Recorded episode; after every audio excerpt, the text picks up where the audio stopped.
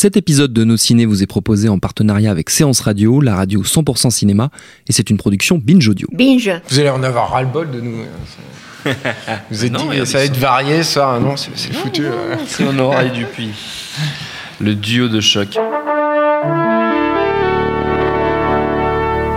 Bonjour. C'est moi Orson Welles. J'aime pas trop les voleurs et les fils de pute.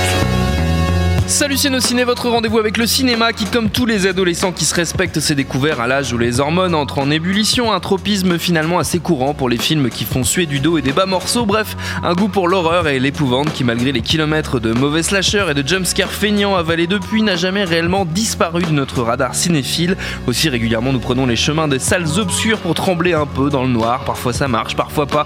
On va voir ce qu'il en est avec le choix du jour The Strangers Prey at Night que nous allons désosser avec le duo de dangereux maniaques réunis ici en public à l'antenne Paris. Julien Dupuis, salut Julien. Salut Thomas, pas de blague sur les roues là. Non, pas à chaque fois quand même. Ah. Et David Honora, salut Ouh. David. c'est vous, Ça va pas marcher. Peut-être des gens dans le podcast vont sursauter dans la rue. Euh, C'était très bien. C'est notre épisode 134. C'est parti.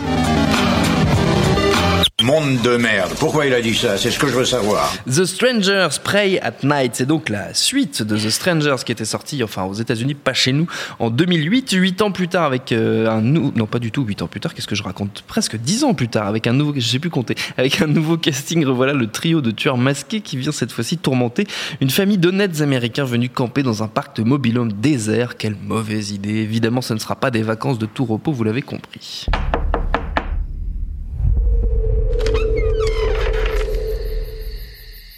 Is Tamara home? I think you have the wrong trailer.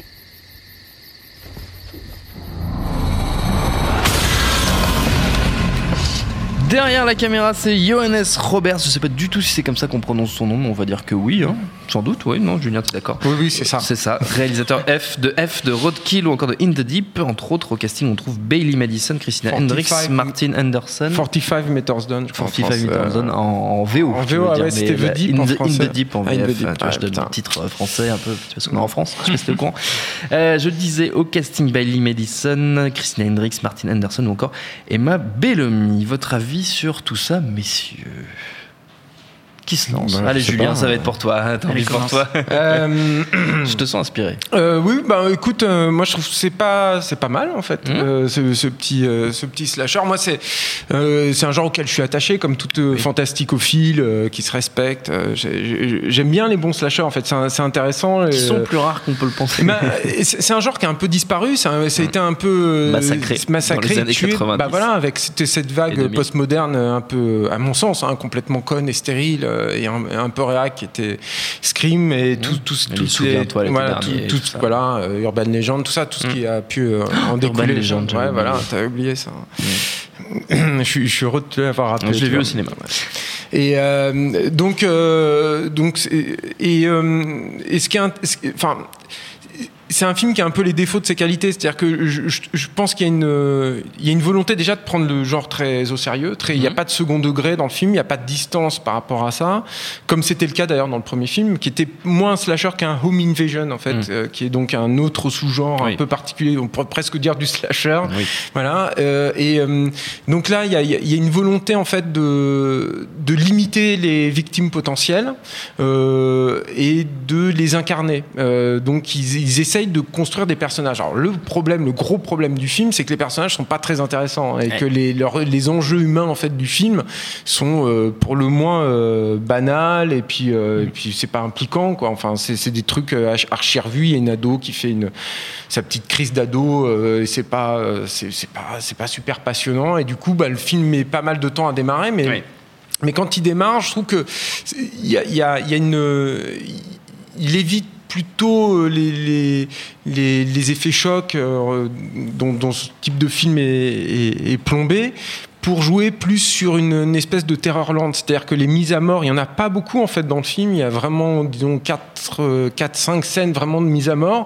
Elles sont en général assez longues. Il y en a, pour moi, il y en a deux qui sont euh, assez réussies d'ailleurs parce que c'est, c'est long, c'est pénible. Il installe en fait une vraie ambiance euh, là-dedans et euh, il y a une vraie euh, douleur qui, qui ressort. Et, et- et cette volonté en fait d'incarner les personnages, d'autant mieux que, comme c'était le cas d'ailleurs dans le premier, euh, il n'y a pas de, d'histoire en fait autour des tueurs. C'est c'est juste une, une pure incarnation du mal. Il y a pas Mm. de, il y a pas, eux, ils n'ont pas de backstory. Donc, euh, tu te retrouves dans tout ce qui fait la valeur, à mon sens, hein, du slasher et qui vient de Halloween de, de- de Carpenter, qui est vraiment le film séminal du genre, qui est euh, des personnages comme vous et moi confrontés finalement à la- au mal, à la Mm. grande faucheuse. Et au- qui est- euh, il y a l'incompréhensibilité. voilà, c'est ça, bah, confronté J'ai à la mort dire en fait. Mais, mais, mais c'est comme, c'est comme les films de C'est zombies. d'ailleurs dit explicitement dans le film. Il y a une Ouais. réplique qui, qui dit euh, pourquoi vous faites ça, euh, pourquoi pas. Quoi. Bah voilà, Voilà. Et, et- et- et- et moi j'aime bien ça en fait. C'est c'est un truc que je trouve que le cinéma d'horreur a un peu perdu. Par exemple, dans les films de zombies aujourd'hui, c'est la tendance, c'est les zombies qui courent. Alors moi, je, Oui. c'est pas un truc de réac de dire que j'aime pas les zombies qui courent, c'est que je trouve que c'est pas très intéressant pas- en fait. Le, zombie, ce qui est intéressant, c'est que c'est une force que tu ne pourras pas Oui. arrêter de toute façon, que tu vois arriver. Mm. Très lentement, comme la mort, quoi. Et, et tu sais que de toute façon, tu vas y passer au bout d'un Mm. moment parce qu'ils sont plus nombreux, que tu ne peux pas les euh, arrêter. et je, trouve que dans quelques scènes de Stranger's Prey at Night, qui est un, qui est un film totalement perfectible par ailleurs, mais il y a quand même quelques scènes où j'ai retrouvé en fait cette, euh, cette sensation-là, cette peur-là, qui finalement Mm. euh, n'est pas très présente dans le cinéma horrifique contemporain, qui est euh, bah, plus guidé par les Conjuring, ce genre de choses, qui joue sur un truc gothique. C'est- C'est c'est tout à fait un, un autre domaine. Mm. Euh, Il y, a, il y a des bonnes choses aussi là-dedans, moi je trouve, mais, mais c'est un, c'est un autre domaine. Ça, c'est un peu déserté. Moi, ça m'a fait plaisir en fait de retrouver, euh, de retrouver ça, et c'est, je dirais même que c'est assez inespéré de la part de ce réalisateur. Alors pas de la part de son scénariste et producteur qui est Brian Bertino, qui était le, le réalisateur du premier Strangers, qui est un mec intéressant. J'y reviendrai dans ma reco, Ah. mais, mais, mais, mais ce, ce réalisateur-là, il est, il est, moi je trouve qu'il est justement euh, 45 Meters Down, donc The In- Deep, In In, the In the Deep. Deep en français, était un film euh, pour le coup euh, très très peu intéressant, quoi, qui était assez, assez merdique, oui. Ouais, On c'était c'était assez naze quoi. Euh, Mm. Alors qu'il y avait un concept qui aurait pu être euh, qui Ouais. aurait pu être cool, mais euh, voilà, je, je m'attendais pas à ce que le mec euh, choisisse cette voie aussi euh, finalement aussi euh, aussi radicale. Voilà.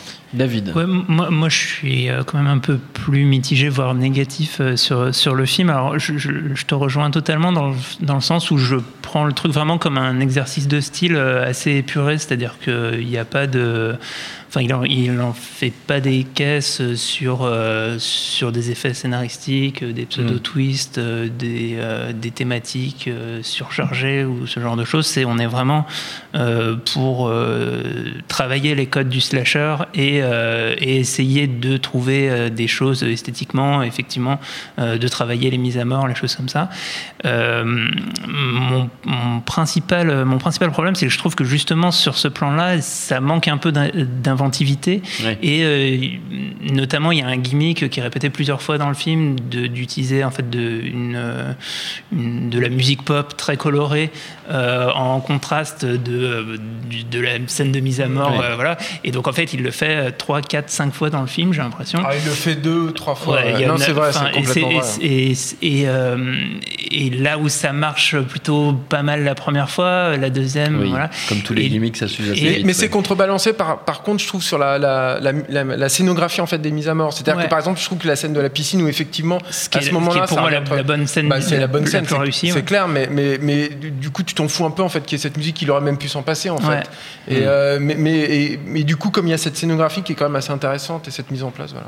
Non, non, mais en fait, clairement, clairement, c'est, euh, on sent que, Il y a on quand sent même des qu'il- artifices malgré tout. Non, mais on, on sent qu'il y a un respect du, du genre et que aussi, euh, aussi ils connaissent ses références. Enfin, il, Hmm. il y a pas mal de citations visuelles. Enfin, je pense qu'il il est assez fan de Carpenter euh, très clairement et, euh, et ça tourne beaucoup autour de Je ça. Il y a- sensé, quoi. il y a des non, il y a une scène qui cite, euh, je pense explicitement euh, Massacre à la tronçonneuse. Il y a Mm. des il y a des passages comme ça. Donc il y a tout un tout un univers euh, référencé de bon goût, Euh, mais même à la limite, c'est que du coup, ça, ça invente pas grand-chose. Et aussi, Oui. ça manque un tout petit peu de variété euh, dans, dans l'exercice. Et, et même parfois, euh, sur, comme disait Julien, il n'y a pas énormément de mise à mort. Et il y en a une, notamment la première, qui me semble un peu expédiée euh, et qui. Enfin, je me suis dit. Euh, euh, Peut-être que, sans, sans spoiler, mais c'était peut-être l'interprète qui coûtait le plus cher à payer, donc il fallait faire moins de deux jours de tournage. Euh, donc, euh, donc il y a un truc, Il y a un, le tuer rapidement. il y avait un peu ce- cet aspect-là. Et puis, euh, effectivement, les personnages, euh, les, les personnages sont. C'est parce qu'elle est rouquine, c'est pour ça que tu dis ça en fait. hein. Euh, de- ménager le suspense. on a compris de qui tu parlais. Euh, non, mais, euh, mais, mais voilà, en fait, c'est. Enfin, sur, les personnages, il y a, il y a deux choses. C'est que, un, euh, ça, en fait, ça, ça manque d'aspects spécifiques qui qualifient les personnages. C'est-à-dire que, à la limite, garder ces archétypes de la fille qui fait sa crise d'adolescence et euh, le frère, machin. Le problème, c'est que c'est pas du tout incarné dans le scénario euh, par, quel- par quelque chose de, de spécifique et précis. C'est-à-dire que c'est vraiment, c'est vraiment présenté comme tel. C'est elle fait une crise d'ado. On ne sait pas pourquoi. Il y a rien. Il y a pas. Il y a aucune backstory. Il y a rien qui, est, qui est- qui est- Et ce genre de petits détails, ça, aurait apporté quelque chose d'intéressant qui aurait permis de, de plus s'intéresser au personnage. Et puis, euh, et puis l'autre aspect qui, qui est qui est aussi, à mon, à mon sens, un, un- un problème de scénario. En fait, moi, je passe, en termes de scénario, sur les choses qui, parfois, d'ailleurs, enfin, en tout cas, à, à la projection, ça faisait un peu réagir la salle, sur, euh, qui sont un classique du, du cinéma d'horreur, du, du, euh, du prendre les mauvaises décisions, les personnages qui prennent des mauvaises Oui, décisions. oui. Pour moi, ça, ça passe dans les, dans les codes du genre Bah, et c'est- pas, c'est pas si gênant. hein. C'est-à-dire les, Ouais. les, euh, personnages qui se séparent. euh, Oui. Première décision, c'est on va se séparer. Du coup, voilà. Enfin, ça, S'il y a quelqu'un qui dit je reviens tout de Ils suite. passent, ils passent pas non plus pour des, a- des abrutis non, ça- complets. Ça, ça- ça passe. Et du coup, en gros, ça, pas- ça, ça me gêne pas. En revanche, il y a euh, un certain nombre d'implants dans le scénario, des, des moments où en fait des, des choses sont potentiellement préparées Mm. et, et sur lesquelles il n'y a jamais de paiement en fait. Enfin, où, où on se dit ah là il y a peut-être une idée, il y a, il y a peut-être un truc qui va qui va venir euh, euh, être être payé à un moment dans le scénario et en fait Mm. C'est en fait, jamais le cas. Et du coup c'est c'est un petit peu décevant de, de ce point de vue-là et on, on peut être un peu ennuyé par l'aspect répétitif, etc. Mais, euh, mais c'est vrai qu'il y a quand même un soin esthétique, euh, que c'est c'est filmé de manière pas dégueulasse et que euh, et que et que les effets euh, les effets de peur euh, fonctionnent fonctionnent plutôt pas mal en fait plus que les effets de peur les effets d'ambiance en fait on est on est quand même pris dans ce truc ce camping de mobilhome désert, ouais. euh, et le film se passe entièrement la nuit. La, la nuit est pas si mal traitée, même s'il n'y a, pas de grande idée de mise en scène ou de grande idée Mm. graphique derrière ça. Euh, c'est plutôt bien filmé de nuit. Mm. Euh, voilà, donc c'est vraiment un pur exercice de style qui qui qui cherche, qui pète pas beaucoup plus haut que son cul. Ça, Mm. ça- c'est pas du tout, euh, enfin, ça cherche pas à, raconter grand chose. Mais euh, mais voilà, je suis- j'ai pas le, le même enthousiasme que Julien. Mais je suis pas ça enthousiaste, hein, j'ai conscience que le film est Tu- totalement perfectible. hein, Mais tu reconnais l'honnêteté du projet. Oui, c'est juste que, en fait, moi, j'en vois pas en fait des films comme ça Oui. euh, aujourd'hui, et, et puis. Bah, on voit euh, plus des films euh, concept un peu cons. Voilà, je pense à Happy Birthday sur lequel on a fait une émission Ouais, il y a pas longtemps voilà, qui était une Et- catastrophe. Et, et- et ça me fait moi, ça me fait juste, euh, voilà, c'est juste pour les pour les vrais amateurs. En fait, je pense que ça, il y, y aura une petite satisfaction. Après, le film va pas rester, ou, euh, mais euh, c'est- un objet assez iconoclaste hein, finalement dans les dans, dans, dans la production fantastique euh, actuelle, et, et qui est fait avec humilité, respect, et une certaine connaissance en fait du genre. Donc euh, c'est pour ça que je pense que je suis beaucoup plus tolérant que, euh, que David vis-à-vis des défauts qui sont indéniables. Tout ce qu'il a dit, c'est totalement vrai. hein. Mais, euh, mais voilà, du coup, c'est tout, tout dépend de ce que vous attendez euh, Voilà. de, de ce genre de truc. Mais ça ment pas en fait. C'est ça, Ouais. c'est ça le truc. Ouais, ça c'est vrai. Ça, ça reste assez honnête dans la, dans, dans la démarche. Hein. Vous êtes magnanime, c'est beau, c'est beau. Vous êtes, vous côté- gentillesse, c'est côté c'est votre côté ça, roux, ça. ça, effectivement. Euh, pour conclure, messieurs, comme d'hab, on va prendre quelques minutes pour euh, une fournée de recommandations toutes fraîches. Alors, on peut rester dans le l'horreur, le slasher, tout ça, tout ce qu'on aime, mais c'est pas obligé. Vous le savez, vous êtes totalement libre. Euh, David, tiens, tu vas commencer. Euh, ben, moi, je, je- ça m'a fait penser à. C'est un, film, je pense, qui est à peu près introuvable. Euh, c'est un film de 2004 qui s'appelle Family Portraits et euh, qui était une sorte de, de triptyque de. Il y avait trois histoires euh, de, de famille à l'in- à l'intérieur du truc et ça m'y a fait penser en fait dans le sens où, euh, en fait, au début du film, parce que on, on est vraiment concentré sur euh, le- la cellule familiale Ouais. américaine typique.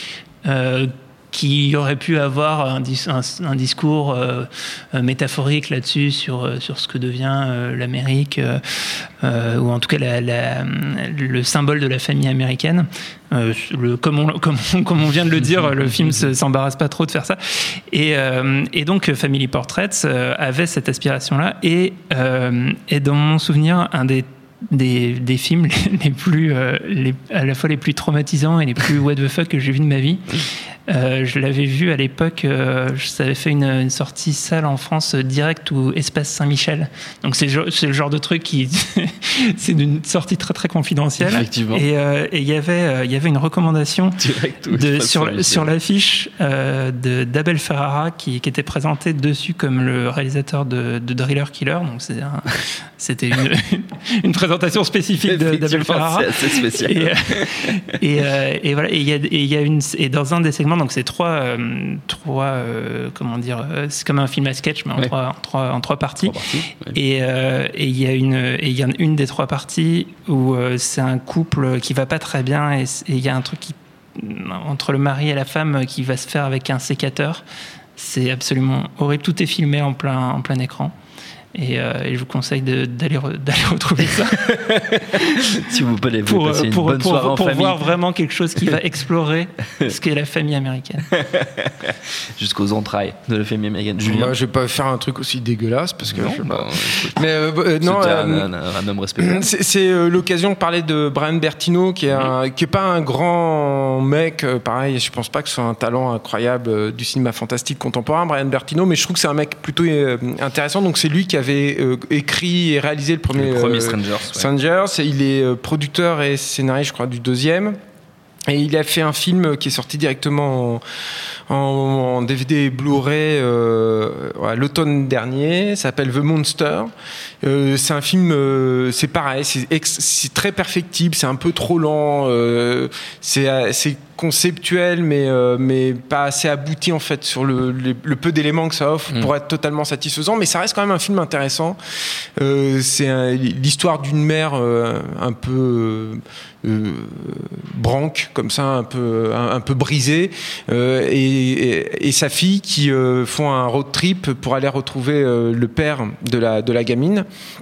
Et euh, en fait, sur, en chemin, euh, leur voiture va être euh, immobilisée après un accident. Et euh, elles vont être coincées en fait dans la voiture avec une chose qui rôde en fait au- autour Autour. d'elles. Et euh, les deux personnages vont devoir euh, se réaliser, s'expliquer, euh, retrouver un sens à leur existence, Mm. etc. Alors qu'il y a cette me- menace qui se fait de plus en plus euh, pressante. Euh, c'est c'est un film assez intéressant. C'est un film qui joue, euh, qui, a une- qui se fait quand même une autre idée du fantastique. Et c'est ça que j'aime bien moi, chez, chez Bertino, même quand il fait un, il avait fait un- aussi un, un found footage un peu pourri, mais il y a, il y a toujours ça. C'est-à-dire que je pense que c'est un vrai amateur du genre et il essaye de le travailler au corps pour essayer d'en tirer quelque chose de, de, de valable. Et, euh, c'est- pas inintéressant, The Monster. Je vous, je vous conseille, ça peut faire une, ça peut faire la blague pour une petite soirée. Euh, C'est pas, encore une fois, c'est pas quelque chose qui vous laissera forcément un souvenir impérissable, mais il y a, il y a des, il y a des éléments intéressants dedans. Il y a Voilà. des choses à prendre. Très bien, notre temps est écoulé. Merci à tous les deux. Merci à Jules, à la technique. Merci à l'antenne Paris, au public pour l'accueil. Rendez-vous sur binge.audio, le site de notre réseau de podcast Binge Audio pour retrouver toutes nos émissions, le programme des prochaines, les dates d'enregistrement en public si vous aussi vous voulez venir nous voir. Puis en attendant, on vous dit à très vite. Et tout de suite, un message de notre partenaire Séance Radio. J'adore mon boulot. Vous êtes la crème de l'aristocratie française. Vous avez compris ce que je vous ai dit? Oui, cancer du poumon, inopérable. Next épisode, c'est le nouveau rendez-vous 100% série de Séance Radio avec Charline Roux et son équipe. On ferait mieux de rebrousser chemin, les gars J'ai fait du mal. J'ai compromis des missions. Des policiers français, on peut les acheter, pas les tuer. Next épisode, le mardi à 19h sur Séance Radio, est disponible sur toutes les applications podcast.